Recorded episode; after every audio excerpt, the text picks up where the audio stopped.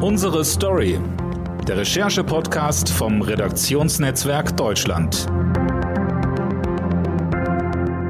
Steigende Lebensmittelpreise, Spritpreise und Heizkosten. Wir alle merken die Auswirkungen der aktuellen Inflation in unserem Portemonnaie. daher wollen wir darüber heute in einer neuen Folge des R&D Recherche Podcasts Unsere Story sprechen.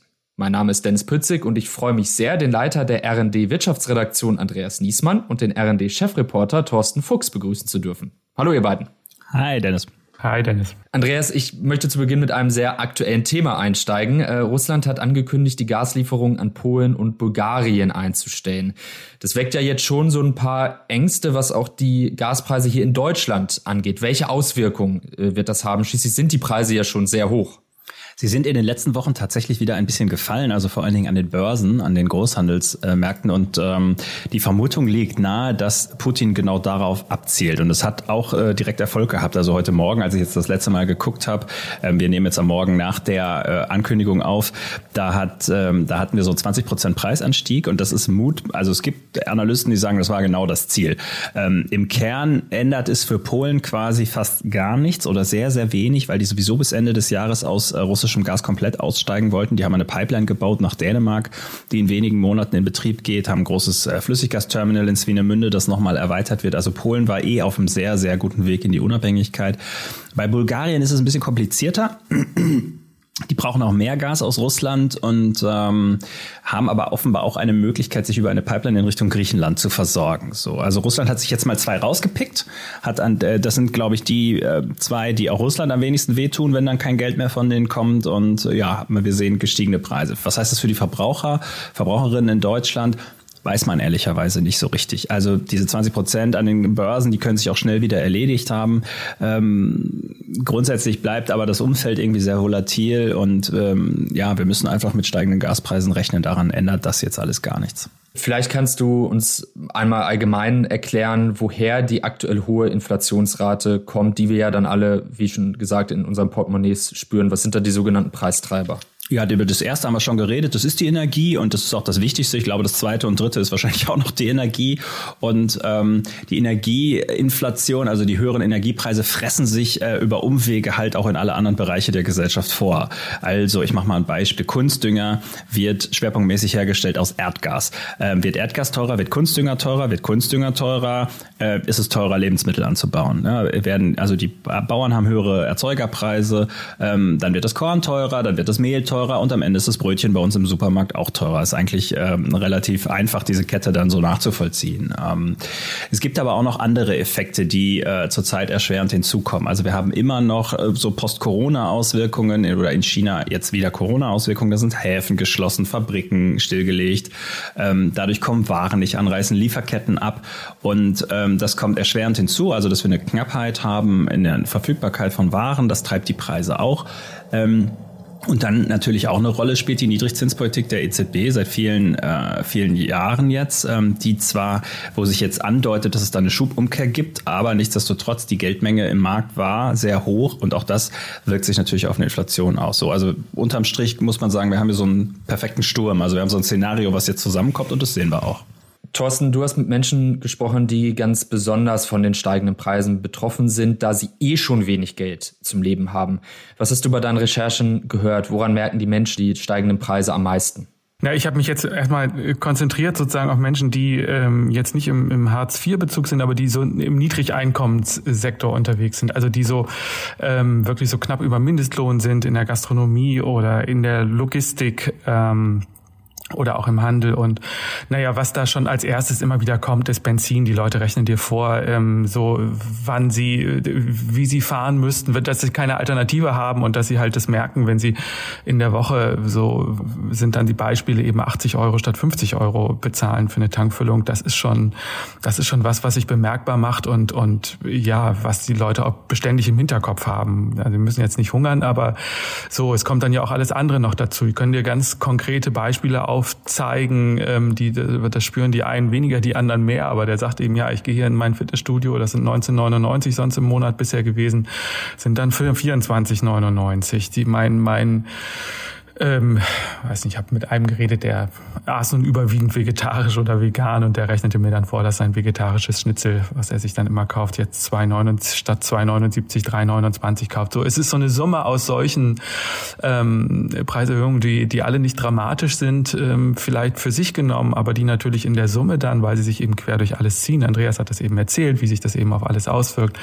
Diese Kette, die endet dann bei an allen Stellen und ähm, das spüren die Leute auch. Oder ich habe mit einem, fand ich auch ganz ein, ich hatte einen, musste erstmal mit Menschen ins Gespräch kommen und ich hatte dann mal mit einem Betriebsrat zum Beispiel geredet und der sagte, ja, wir reden hier nicht über den Krieg in der Ukraine, wir reden über steigende Preise. Das ist hier das Thema in den Pausen und, und wann immer die Leute zusammenkommen. So. Und das ist schon was, ja, was viel, was viele im Hinterkopf haben. Eben gerade die, die vielleicht eben bei 14, 15 Euro sind oder, oder ein bisschen niedriger sogar noch im, im Lohnbereich und die dann so mit zwischen 13, 1400 Euro netto im Monat nach Hause gehen. Da kann man sich ausrechnen, was das, ja, was das eben ausmacht. Ich fand das total äh, bewegend in deinem Artikel. Da hattest du, glaube ich, von so einem Vater geschrieben, der sich so Tagesbudgets gemacht hatte, was er an verfügbarem Geld hat, 20 Euro. Und dann war er mit seinem Sohn auf der Kirmes, 60 Euro ausgegeben. Und das heißt dann die nächsten drei Tage quasi auf Null runter. Ne? Da sieht man es dann, glaube ich, sehr plastisch, ne, wie sich das auswirkt. Ne? Und wenn man in so einem Bereich ist, äh, wo man jeden Euro umrechnen muss und das äh, und knapp kalkulieren muss, dann ähm, ja, dann bleibt am Ende halt, fällt dann einfach, fallen Ausgaben weg oder man spart sich mutmaßlich von den Lippen ab, ne? Also ja, wortwörtlich von Lippen ab. Mm, ganz genau, es bleibt halt immer im Hinterkopf. Es bestimmt halt auch so ein, so ein Lebensgefühl natürlich sehr, wenn du mhm. genau, das war einer, der hat das tatsächlich sehr schön, sehr schön erklärt mit seinen, mit seinem 20 Euro pro Tag und das hast du dann eben, dann hast du im Kopf, dann gehst du durch den Tag und weißt, na, heute sollte ich eigentlich nichts. Das war auf dem Dom am Wochenende doch ordentlich teuer. So. Und ähm, ja, so geht's vielen. Welche Tipps und Tricks haben sich da die Menschen inzwischen angeeignet, um dann doch zu sparen oder worauf müssen sie konkret verzichten? Ja, ach, das sind, ähm, ich glaube, das ganze Arsenal. Ich, habe mit einem äh, dieser besagter Vater mit dem Tagesbudget, der hatte zum Beispiel für sich beschlossen, er schafft jetzt sein Auto ab, war ohnehin ein, ein älteres Modell, sag ich mal, ich glaube 15 Jahre alt oder 17. So, und das ähm, fällt dann jetzt hinten runter und das schafft ein bisschen Luft. Die, der nächste sagt, ich, wir wollten nach Kreta hier eigentlich im Sommer fliegen und ich habe mal auf die, auf die Preise geguckt mit den Flügen. Das lassen wir jetzt mal bleiben. Ostsee ist auch schön, machen wir halt da. Das ist alles zumutbar.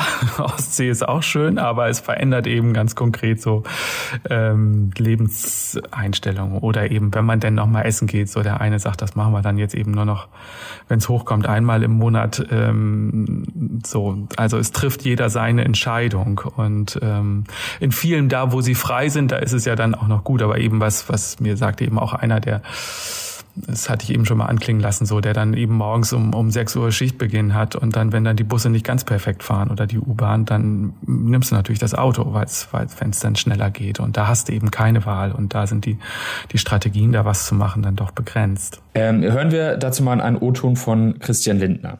Alle Maßnahmen insgesamt, die die Bundesregierung dem Deutschen Bundestag vorlegt, summieren sich auf mehr als 16 Milliarden Euro in der vollen Jahreswirkung.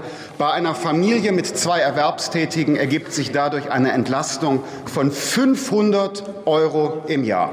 Wir handeln in dieser Krise und tun das, was notwendig ist. Und kaum jemand hätte der Ampel zugetraut, dass eine der ersten Maßnahmen ein Steuerentlastungsgesetz ist, das mehr Netto vom Brutto bringt. Thorsten, wenn alles teurer wird und wir weniger Geld zur Verfügung haben, dann schlägt das ja schon auch irgendwie auf die Psyche. Du hast jetzt eben erzählt, dass Menschen ihr Auto verkaufen müssen, was für sie schon lange ja, ein treuer Begleiter ist oder dass Urlaube umgeplant werden. Helfen da die Ankündigungen der Bundesregierung mit ihren äh, konkreten Maßnahmen oder was wünschen sich die Menschen eigentlich? Ähm, ich glaube, dass die, äh, sagen nach allen Prognosen, das weiß Andreas besser, der kann da vielleicht noch was zu sagen, hilft das natürlich, weil es an Stellen ansetzt, die, die relevant sind, wenn es da um äh, Tanken geht etc. Aber das Gefühl ist erstmal von großer Skepsis so. Die Leute wollen das erstmal sehen und die sagen, na, hm, ich weiß es nicht, das eine muss ich bei der Steuer angeben und wer weiß, wie das ankommt. So, also es ist ein großes Abwarten und ähm, ne, ne, ja schon so ein, so ein Gefühl, na, ich ich bin mir nicht sicher, ob das was bringt. Worauf die Leute drängen, sind eigentlich höhere Löhne. Das ist eigentlich das, worum es ihnen am Ende, worum was sie sich am Ende wünschen würden, einfach um das verlässlich dauerhaft ausgleichen zu können. Das ist dann wieder, auch das ist wieder ein Thema für Andreas äh, mehr. Das hat dann natürlich seine eigenen Schwierigkeiten und Folgen und so weiter. Aber das ist eigentlich so das, ja, weil sie, weil sie eben, ne, sie wissen natürlich alle auch, das sind jetzt, das sind Effekte wie wie ähm, diese diese Einmalzahlungen, die die kommen ihnen zugute, aber aber das hilft ja nicht auf Dauer. Das ist das Gefühl eigentlich erstmal das Primäre. Ja, Andreas, das leite ich gleich gern an, an dich weiter. Ähm, was meinst du, reichen die äh, bisher beschlossenen Maßnahmen der Bundesregierung? Ich habe jetzt heute, oder wann kommen sie denn auch? Das ist ja auch so eine Frage. Ich habe heute Morgen nochmal die Spritpreise mir angeguckt. Äh, Diesel bei 2,12 Euro. Da ist jetzt noch nicht viel äh, von einem Tankrabatt oder ähnlichem zu sehen. Ja, der Tankrabatt äh, kommt und andere Entlastungen auch. Also der Tankrabatt zum Beispiel zum 1. Juni, drei Monate dann. Dann soll ja auch das 9-Euro-Ticket für den öffentlichen Personennahverkehr gelten. Und ähm, jetzt auf die Frage, reicht das? Äh, da kann man lange drüber streiten, beziehungsweise man wird schnell zu dem Punkt kommen, nein, es reicht nicht. Also ähm, die Bundesregierung kann Teile ausgleichen, sie kann nicht alles ausgleichen. Ähm, und das ist, glaube ich, auch ähm, die Message der Politik. Das wird eigentlich auch so offen gesagt. Also man kann versuchen, Spitzen abzufedern abfedern. Man kann und man muss wahrscheinlich auch versuchen, noch mehr zu tun, wirklich für Leute mit einem sehr geringen Einkommen, aber man wird nicht alles ausgleichen können. Also ich sag mal so, das ist ein bisschen das Problem an der Situation, vor der die Politik auch steht, das Thorsten gerade beschrieben hat. Also so ein Tankrabatt ist ja erstmal eine feine Sache, weil da sieht man es sofort. Ne? Man sieht sofort, okay, Sprit wird billiger, ähm, also es bringt sofort was, aber es ist natürlich auch so eine Gießkanne, also alle profitieren davon. Ich sag jetzt mal, ähm, jemand wie ich mit einem ganz ordentlichen äh, Verdienst und ich fahre wenig Auto und mache vielleicht einmal im Monat meinen Tank voll.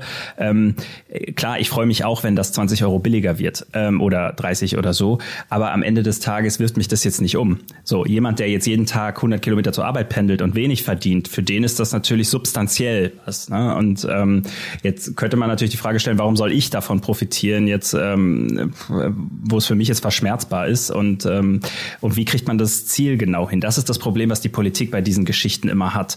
Ähm, und dann weicht sie halt aus und sagt, na gut, dann machen wir es irgendwie über die Steuererklärung, über oder so oder ne, und andere Wege, die dann indirekt wirken. Hm, es gab ja auch die Idee, dass man sagt, man geht nur an die Wohngeldempfänger ran, erhöht denen die Energiekosten massiv. So, das ist dann aber wieder indirekt, ne? Und ähm, naja, man oder also indirekt in Bezug auf Sprit zumindest. Ne? Also man merkt, ähm, man merkt, es ist für die Politik auch nicht ganz leicht, da äh, zielgenau den Leuten zu helfen, die es jetzt wirklich brauchen. Und ja, man muss und und und eine zweite Sache muss man auch dazu sagen: Die Menschen, die ganz gut verdienen, ähm, die werden die höheren Preise tragen müssen. Das ist so. Was sind äh, sonst noch Maßnahmen, äh, die du empfehlen würdest, wo du sagen würdest, die fehlen aktuell noch? Naja, ich denke, man wird sich schon auch nochmal sehr genau anschauen müssen, ob man ähm, niedrigere Einkommensgruppen bei den Lohnnebenkosten entlasten kann, ob man da einfach auch dafür, ich glaube, ich ist auch für die Psychologie, für die Psyche der Menschen wichtig, dass, ähm, dass sie nicht äh, irgendwelche Transfers bekommen, sondern dass einfach von dem Geld, das sie sich erarbeitet haben, mehr übrig bleibt, also mehr Brutto vom Netto. Bei der Steuer kann man da wenig machen, weil viele in diesen Einkommensklassen schon relativ wenig Steuern bezahlen, aber Lohnnebenkosten ist da ein Batzen, das ist ein, ein Wort, wird auch immer wieder drüber geredet. Ich persönlich habe auch eine gewisse Sympathie dafür, die Mehrwertsteuer auf Grundnahrungsmittel äh, abzusenken vielleicht auch auf Null, ähm, ist natürlich auch wieder der Gießkanneneffekt, den ich gerade beschrieben habe, profitiert dann auch der Milliardär von, ne, wenn er seine Brötchen äh, mit dem niedrigeren Mehrwertsteuersatz einkaufen kann. Trotzdem finde ich, ähm, ja, das wäre irgendwie ein Symbol und wir sehen in all diesen Statistiken, wenn wir reingucken, dass, ähm, dass, dass, äh, dass niedrige Einkommensbezieher halt einen Großteil ihres Einkommens für Wohnen, Heizen, Lebensmittel ausgeben. Danach sind die eigentlich schon, also danach ist das Geld eigentlich weg. Ähm, und das heißt, wenn man an der Stelle entlastet, Entlastung schafft, ähm, hilft man diesen Gruppen überproportional stark, während hingegen ein, ein, ein Gut oder ein Besserverdiener da, da fällt es am Ende nicht so ins Gewicht, ob der für sein Brötchen jetzt 35 oder 40 Cent bezahlt. Das muss man sich, glaube ich, immer mit klar machen, dass eben diese unteren Gruppen eben auch überproportional, also die, die Inflationsrate ist rechnerisch besonders hoch für die und die sind einfach am stärksten betroffen. So. Und von daher treffen die natürlich auch Entlassungen am stärksten. Das ist, ähm, glaube ich, wichtig, sich das immer klar zu machen noch. Dieses ganze Thema ist ja dadurch, dass da so, so sehr viele Faktoren zusammenspielen, Weltmarktpreise, Thorsten, hast du das Gefühl, dass dass alles und auch Maßnahmen, die dann beschlossen würden, für die Menschen verständlich sind? Oder muss hier viel mehr noch erklärt werden oder auch viel niedrigschwelligere Angebote geschaffen werden?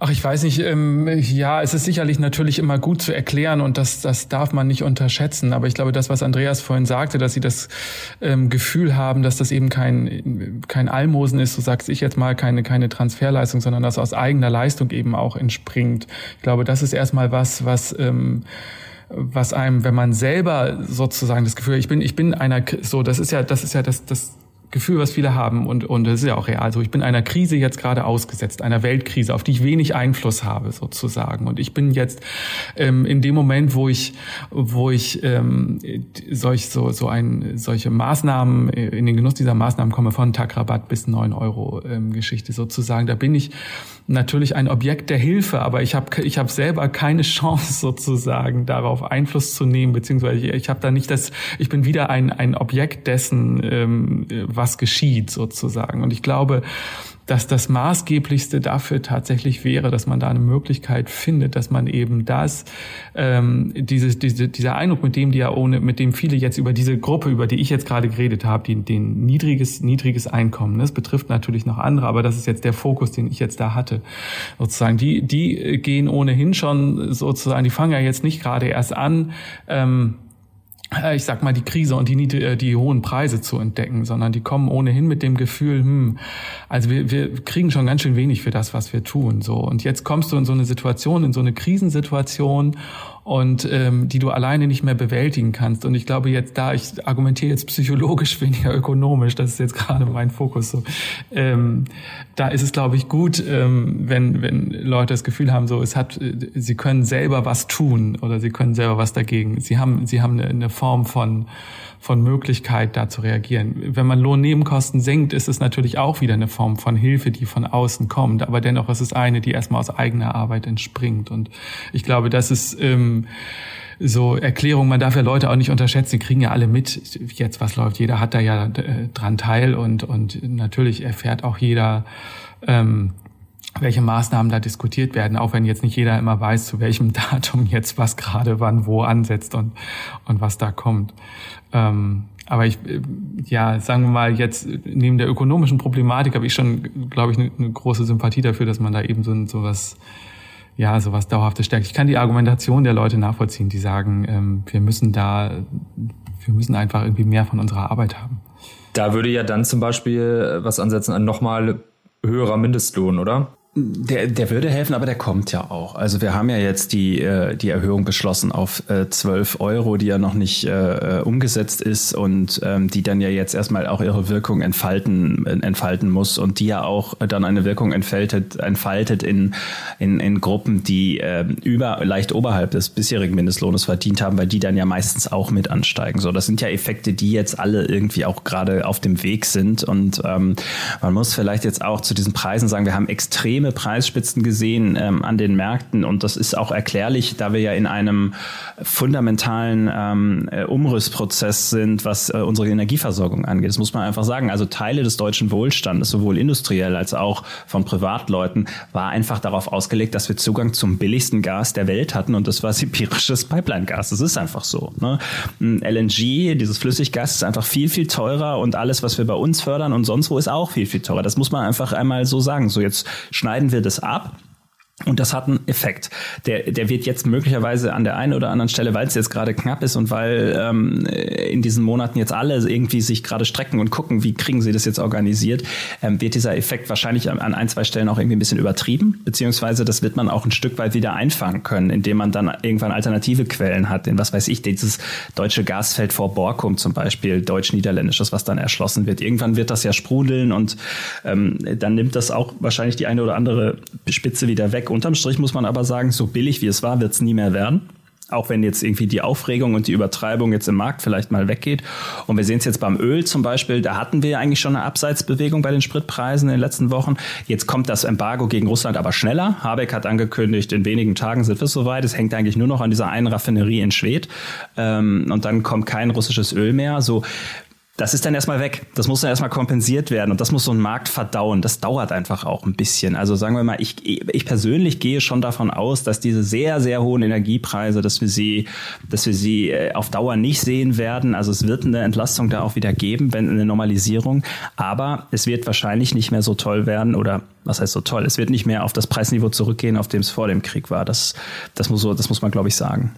Hören wir zum Abschluss nochmal in einen O-Ton von Stefan Kotz. Er ist Vizepräsident und Konjunkturchef des Kieler Instituts für Weltwirtschaft und äh, hat eine Einschätzung für das laufende Jahr gegeben. Die Verbraucherpreise ziehen im laufenden Jahr mit einer Rate von 6,1 Prozent so kräftig an wie seit 40 Jahren nicht mehr.